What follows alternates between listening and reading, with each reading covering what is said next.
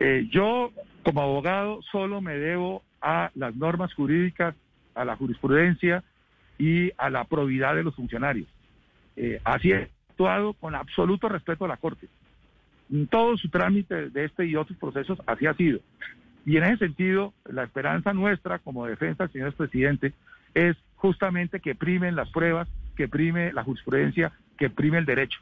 La justicia debe ser siempre ecuánime, siempre imparcial y autónoma. Eso es lo que hemos pedido, es lo que hemos actuado y obramos con esa convicción. Doctor Granados, ¿usted confía en la Corte Suprema de Justicia? Como confío en todas nuestras instituciones demócratas. De lo contrario, no estaríamos haciendo este procedimiento.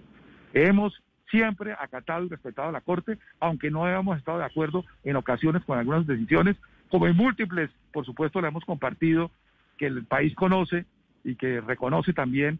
Por tanto, aquí no se trata de confianza o desconfianza, porque lo que ha habido hasta ahora ha sido respeto, acatamiento, pero también una muy intensa labor de que los derechos del señor expresidente y senador sean cabalmente respetados por todos. Y en ese sentido, ustedes se darán cuenta que aquí ha habido una serie de antecedentes, no de, eh, este, de la sala de instrucción, sino del pasado, que generaron una serie de situaciones que se están investigando en otros escenarios, en la Fiscalía, en la Comisión de Acusaciones, etcétera, en la Procuraduría y demás. Eh, nuestra tarea con la sala de instrucción ha sido de absoluta colaboración, de absoluto acatamiento y respeto.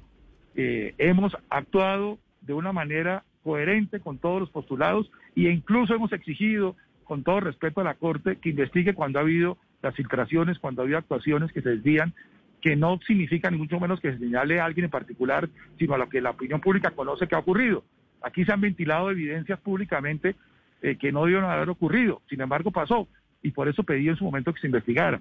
Pero de parte nuestra, insisto y repito hasta la saciedad, lo único que ha habido es respeto a la independencia y autonomía del Poder Judicial, de la Corte Suprema y de la Sala de Instrucción y esperamos pacientemente que se tome una decisión en derecho.